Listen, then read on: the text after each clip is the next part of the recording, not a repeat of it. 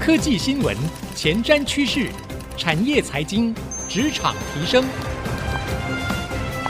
科技人关心科技事，欢迎收听《科技领航家》。听众朋友您好，欢迎收听 IC 之音主客广播 FM 九七点五《科技领航家》，我是节目主持人朱楚文。如果您在科技业上班的话，我想提升生产效率应该是您在工作当中被老板要求的一个重要环节哦。毕竟啊，对于任何的科技厂来说，如果只要有工厂的话，生产效率还有生产品质就会影响它的获利。所以呢，这件事情至关重要。而如果您有去过工厂的生产线，或是您自己就在工厂生产线工作的话，可能你会观察到，现在不管是大企业、小企业，或者是电子业或传产，一条生产线可能都分成好几十个站。那甚至呢，像半导体产业，可能还有好几百个站哦。如果其中一站的动作特别慢，或是不够精细，那整个的生产流程都会受到影响，进度被拖累，或是生产品质都会受损。那为了解决这个问题呢，过去可能就会派出工业工程师，拿着码表，一站一站去量，一站一站去记录。生产过程当中所透露出的相关资讯，不过呢，诶，人为的总是有可能会量不准啊，那或者是诶，这部分也需要 耗费非常多的人力哦。现在缺工的问题很难解，这也成为了现在不少科技厂或者是啊，不管电子业或传产，现在在生产端的一个问题。那我们知道呢，制造业是台湾的命脉，到底台湾的这些制造业的厂商要如何突破这样的一个障碍呢？AI 会是解方吗？今天我们在节目当中为各位邀请到一间 AI 的新创公司百威雷科技，他们的行销总监 Dave 来跟我们一起好好的分享一下，到底我们台湾的制造业如何可以透过 AI 来提升生产的效率、生产的品质，来整体的提升台湾的竞争力。欢迎 Dave。嘿，主持人好，那我是百威雷科技的行销总监，呃，Paulina 的 Dave。然后很高兴今天能够来参加 ICC 的科技领航家。戴夫，您我想应该对于现在的制造业，他们在生产流程端有很多不同的观察，对不对？有没有跟你以往想象的不太一样的地方？现在你看到制造业在生产端面临到的问题是什么？其实去过几次工厂的时候，有发现到说，产线其实不是我们所想象中那样子很干净，或者是就充满着任何的机器人都在里面。产线大部分的时候还是会使用到很大量的人力去做组装的。在人力做组装的这个阶段，其实很多的组装上面会得到的资讯其实都会消失掉，因为不会有太多的人能够在后面去检查说你随时这一站做了什么。然后或是这个人他这个动作花了多久的时间，所谓的工时就很难能够变得透明化，然后能够被截取出来。那这方面其实是对于很多的工厂端，尤其是在工业工程师，他们其实一直都很想要得到的资讯。那我们就是看到这个问题，觉得这个课题觉得蛮有趣的，那就进入到这个空间里面，想说是不是可以用 AI 的方式去改善这样子的问题。是，那 AI 真的能够帮助吗？我们看到其实 AI 在打造智慧工厂，已经有非常非常多的公司在做这一块了。嗯、那百威雷科技在这一方面做的跟其他公司有什么不同？我们其实，在二零一七年的时候就开始发现到这个课题，然后就一直不断在这几年下来，就是去累积相关的经验也好，或是在这个课题上面更多的去琢磨也好。那我们发现到说，就是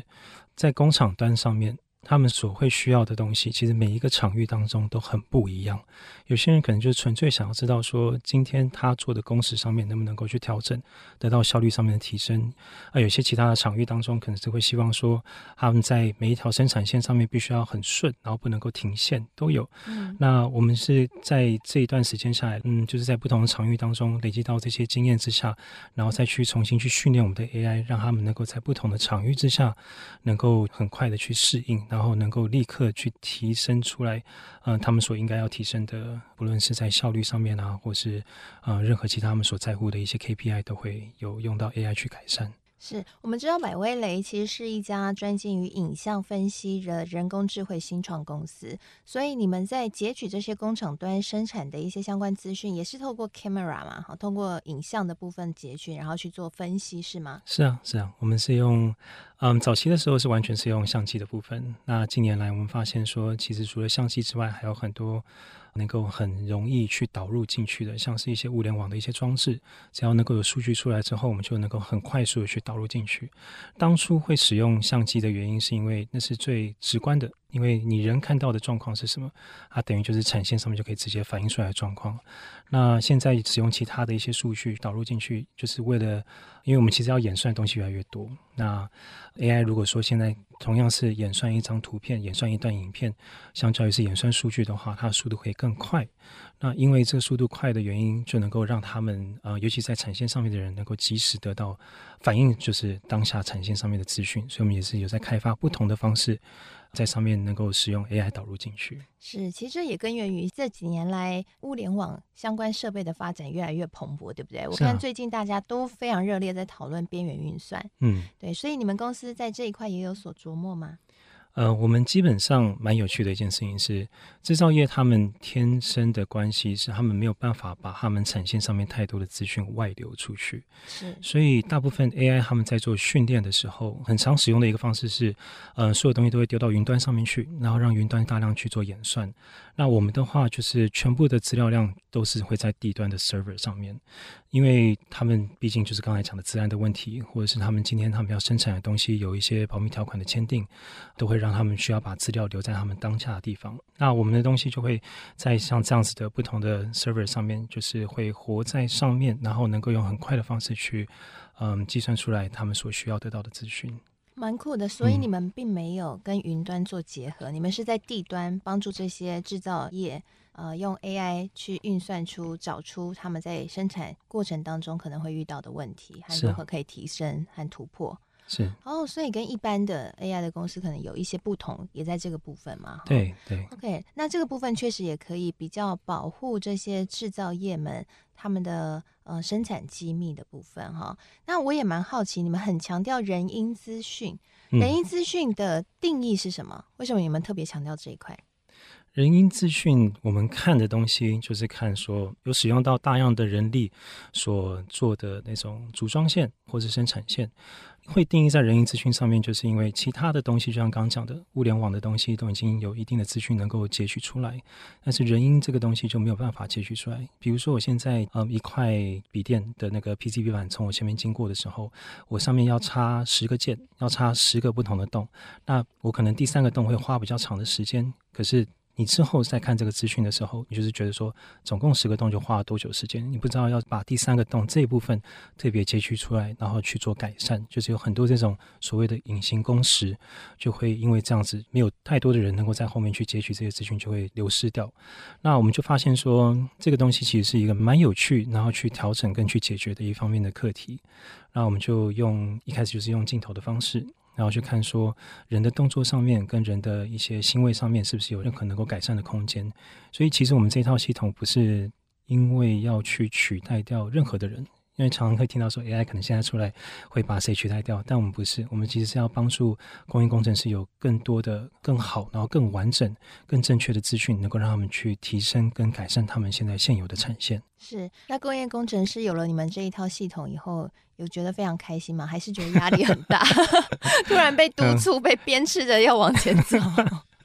我发现是是会有这个问题，因为我们刚开始的时候毕竟是新创嘛，我们也尝试过很多不同的东西。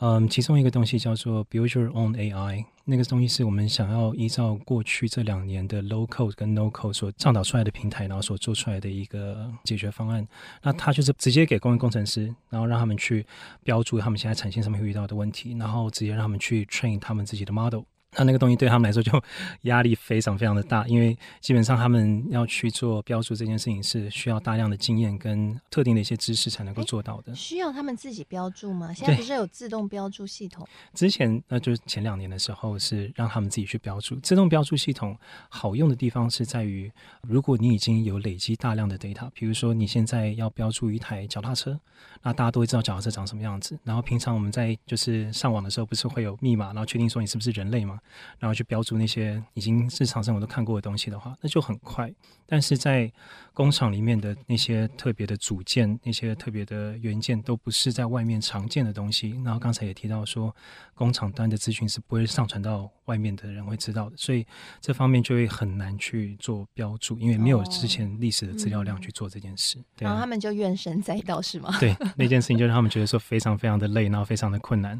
然后我们就发现说，就算提出这套系统，好像是上级的人觉得说是好用的东西，可是真正使用的人觉得是很困难的时候，就发现这条路其实走不通。那后来你们怎么解决这个问题？呃，我们基本上是把这个东西完全移除掉，然后重新去审视怎么去 train 我们自己的 model。我们从过去这六年下来，累积到很大量的产业线里面的资料量，所以我们现在做出来一套新的东西，叫做 Foundation Models。就是基础的一个 models，所以这套系统就取代掉刚才说会需要人力去标注的这个问题。它等于是只要进入到任何一个新的场域里面的时候，AI 能够直接去认识百分之八九十原本在产线上面会常见的东西。哇，那 AI 以前做不到，现在突然可以做到，你们是怎么办到的？AI 其实。我 听过一个很有趣的比喻，就是 AI 其实是一个三岁小孩。如果你没有跟他讲说这个东西是苹果的话，他不会认得那个东西是苹果。对。那今天如果苹果现在是绿色的苹果，或是黄色的苹果，他就会不认得说那个还是一颗苹果。所以就是你要累积很大量很大量资料，然后各种不同的对于相对的资料有不同的 variations，都要让他知道那是同样一个东西的时候，就是这些 reference 之后，他才能够够聪明去认得这件事情。是。那我们就是在前几年下来就累积到有这样子大量的资料，能够让他们去很顺利的去认得百分之八九十会在产线上面常见的物件。所以之前是因为资料量还不够，所以必须要工程师自己去标注。但后来你们就靠自己的努力去搜集到那些资料，好好的去教 AI 了。啊、所以现在 AI 就可以帮忙辨识了。是啊，是啊。就小孩终于长大了，AI 这个小孩终于长大了。对，然后他们应该觉得自己的抗议很有效哦，变成是你们要成长，不是他成长。好，那休息一下，我们广告回来呢，继续来更深入的请教一下 Dave 啊。我们知道 Dave 呢，他们的公司百威雷现在。去帮助许多的制造业去提升生产效率，那他们也跟很多的知名企业合作，像是光宝啊、伟创等等。那他们的合作经验和合作的范围有哪些是诶，我们其他企业可以参考的呢？休息一下，广告回来继续收听科技领航家。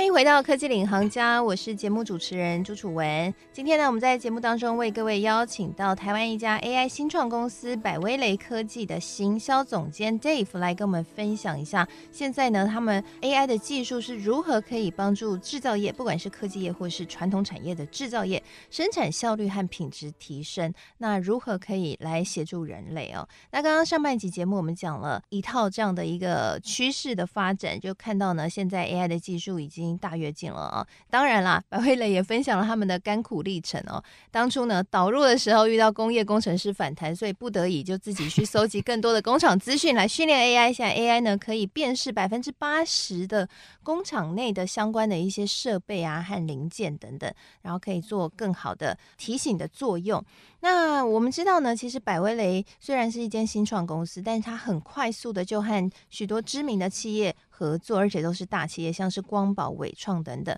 我们想请教一下 Dave，你们跟这些大企业的合作的面向是在哪方面？你们如何把 AI 的技术应用在这些全球前五大的电子制造服务代工厂上呢？其实跟他们合作会主要在两个层面上面。第一个层面就是当一些公司他们在看说，现在自己有没有任何的新的解决方案，或是对于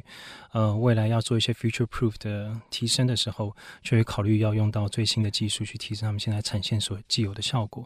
那这方面是我们接触到比较多的，就是会跟嗯公司那些看未来解决方案的部门的人会接触到的情况。那另外一个的话，就是他们在看自己跟其他竞争者当中是不是有任何能够提升，然后能够帮助他们获取到所谓更多订单啊，或是更多的生意的一些方式，因为我们这一套系统就是专门帮他们提升在两个层面，一个不外乎就是品质的上升，另外一个的话就是效率的增加。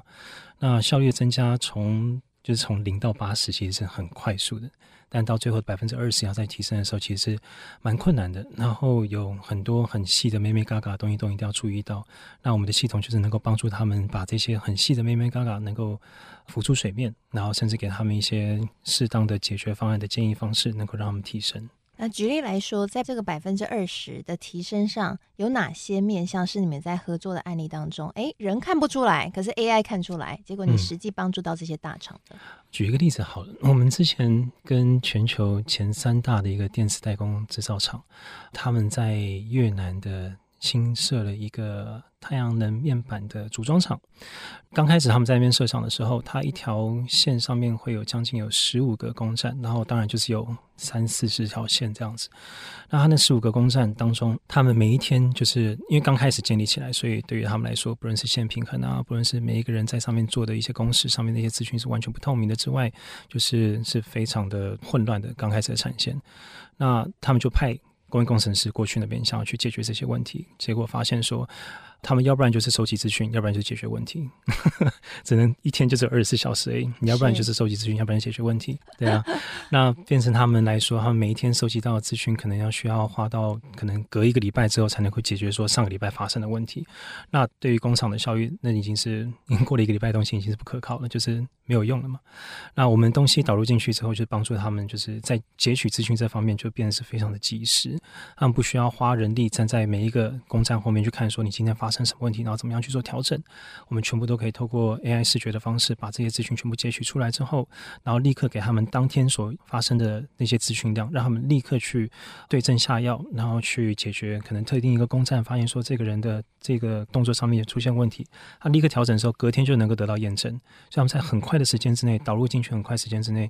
就得到效率上面很快速的很高的提升。是他们提升多少？嗯，好像一开始从产出的。整体的产出率从一开始的八点三帕的成长率，然后到变成是我们导入进去之后，就变成是三成的成长率，然后这样一直不断往上提升。哇，那真的是成长非常快速，蛮、嗯、多的，对。是，哎，那这样的一个经验是不是可以应用在？更多的科技厂，他们想要南进啊，比如说往东南亚那边去设厂。嗯、毕竟现在我们看到很多厂都从中国移开了嘛，哈，生产基地移到东南亚，到越南啊，到泰国啊，到印度啊等等的地方，嗯、都可以复制这样的一个方式，可以加速在当地的落地。觉得完全可以。我们在今年其实前两个月在中国上海工博会的时候，有去跟当地的一些台厂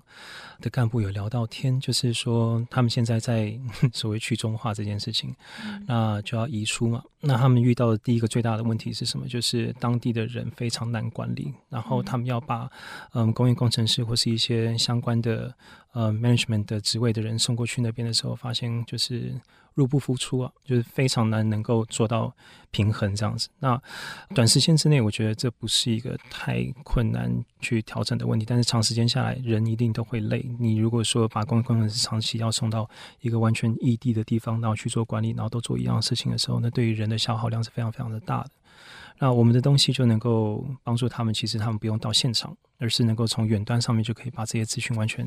透明化，然后被截取出来，然后他们就可以在远端的方式去做到管理。哦，所以他可以人不用到现场，远端监控的意思。对，其实我们比较想要避开“监控”这两个字。哦，OK，是就是远端管理。对对对，好，嗯，就是说远端我看到工厂是可以看到实际工厂运作的各个样貌，还是说我可以看到？工厂截取的数据，然后找出是问题所在，然后去驱动在这个产线上的人员去做调整，这样吗？呃，都有。因为我们如果说今天是用镜头的方式去抓数据出来的话，那数据就一定会有。那镜头就是它同时在去做 AI 的演算之外，它同时也是在做录影。所以你今天如果有一个有一只手机，然后在制作的时候发现它出了错，可能是上礼拜过去的事情，那你可能。一做完之后就没了，但是我们的系统就能够立刻标注出来说，它可能会有问题，然后你可以立刻找到当时候发生的问题的那个人在当下那个时间，然后做了什么动作导致那个那只手机会出问题。诶，刚刚你讲的很有趣，嗯，是这个货还没有出出去的时候，AI 就可以马上辨识说这可能会产生问题。对。就可以达到预先提醒的效果，是吗？是啊，是啊。我们看的一个很重要的一个指标，其实也是蛮简单的一个指标，就是用时间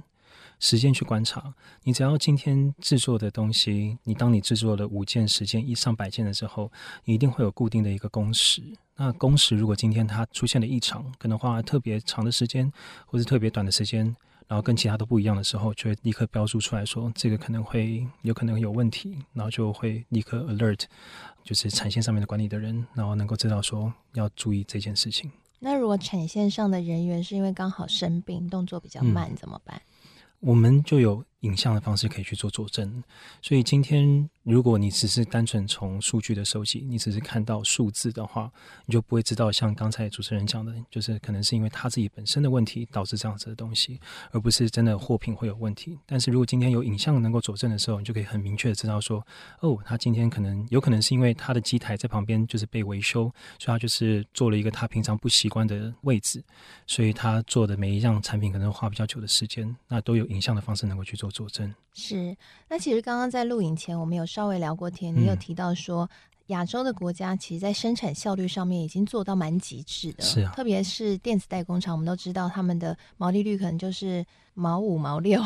就五趴六趴，其实都是在一个生产效率做到极致，然后赚这样的一个获利了，已经到了一个。很难再突破的一个境界了，嗯、所以你特别有提到说，接下来在生产品质的提升是你们想要特别琢磨的。那 AI 如何帮助这些公司去做生产品质上的提升？有没有一些案例可以跟我们分享？嗯，好啊，品质的话，的确是我们在明年会是非常主要强力注意的一个一个点。我们今年看到的是。尤其是在单价高的产品，还有一些会需要顾虑到人身安全的产品，都会非常重视品质这件事情。它生产效率它不需要快，但它需要每一样东西出去。呃，出去工厂的都一定要达到最高最高的品质。那其实我们今年有发表过的一个案例是跟 Gogoro 合作的案例，他们在桃园的龟山区的智慧工厂里面，他们其实做到智慧化的程度非常的高，就是那种一条龙型的产线，每一台 Google 都是在无人机上面这样子去被载过去，然后去运作的。那有一些特定的部分，他们就是会使用任何物联网的工具去收集资讯，可是有一些特定的一些步骤，比如说你在上去的那个齿轮需要刷油。这件事情好了。他如果今天没有刷油，然后下一步把它组装起来的话，你是完全没有办法检查得到的。你当时候出厂的时候立刻去做测试，也不能检查得到，因为它可能是过了一段时间，过了一个月、两个月磨损才会产生就是异状的声音出来。那这个东西就会对他们就是第一个品牌的声誉，因为还没有顾虑到人身安全之前，会对品牌的声誉还有之后维修跟保养成本会上升。那我们的东西就帮助他们解决这个问题，因为我们的镜头能够在旁边直接去关注到说，你今天做的每一个步骤是不是都有做到位。之外，如果真的没有做到位的时候，系统会立刻提出一个警示，警示就会跟领班说：“哦，今天这台车出现问题，今天这个步骤没有做到。”那领班可以再自己决定问题是不是够大，是不是需要等一下再去做维修，或者是今天他要把它拆开重新再做一次，或者是他就是要报废掉，都可以在事后再做决定。但是我们就是能够做到就是及时通知这件事。那及时通知这件事情其实是。蛮有趣的，因为你要在地端的 server 上面要能够做到这么快速的运算，然后还不能有任何的 latency，然后要能够做到及时通知的话，我们也是花了蛮长一段时间才把我们的 AI 训练到这么的快速跟这么的聪明，它才能够有这么好的效率，能够做到这件事。是了解。那最后一个问题，我们想请教一下，因为你们是软体厂商嘛，嗯、我好奇想问，你们提供给客户的应该是软硬整合的方案？呃，没错。所以你们应该会有一个 硬体的合作的厂商。嗯、听说你们跟延华是强强联手，我好奇想问 你们的策略布局是如何？那接下来除了台湾之外，有没有其他的国际上的市场是你们想要进攻的范围？嗯。延华一直都是我们很好的合作商之一，像我们刚提到的 GoGo 的案例，就是跟延华一起合作，然后打进去这个市场的。我们就是在延华的合作上面，就是他们提供他们很高速的这种 server 的硬体，然后我们去提供软体的部分，在上面去提供给需要的客户群。合作的方式的话，他们今年其实有推出来一个叫做 Wise Factory 的。那我们之前也是有想要进去这样子的解决方案之一，但现在合作方式可能就比较类似于就是单以就个案的方式去做进行，因为我们现在尤其是在今年未来布局的方式上面，嗯，在品质上面这件事情的上面的话，就是会需要用到这种很高速运算的 server 才能够实现刚才所讲到的所有的东西。是，好，非常谢谢 Dave 今天。带给我们精彩的分享哦。那我想从刚刚 Dave 的分享，我们更加了解了现在 AI 可以如何帮助制造业在生产效率还有生产品质上面去进行提升，甚至是在现在许多的厂商都希望可以东进或者是南进或者是西进的同时呢，或许可以透过 AI 的力量哦，帮助我们在当地建立工厂的时候去克服这些文化啊、人种啊、呃这些不同的一些变因，让生产效率可以更快速的提升哦。好，非常谢谢 Dave 的分享，谢谢主持人，然后谢谢各位。好，也谢谢所有听众朋友的收听，我是楚文，我们下次再会喽。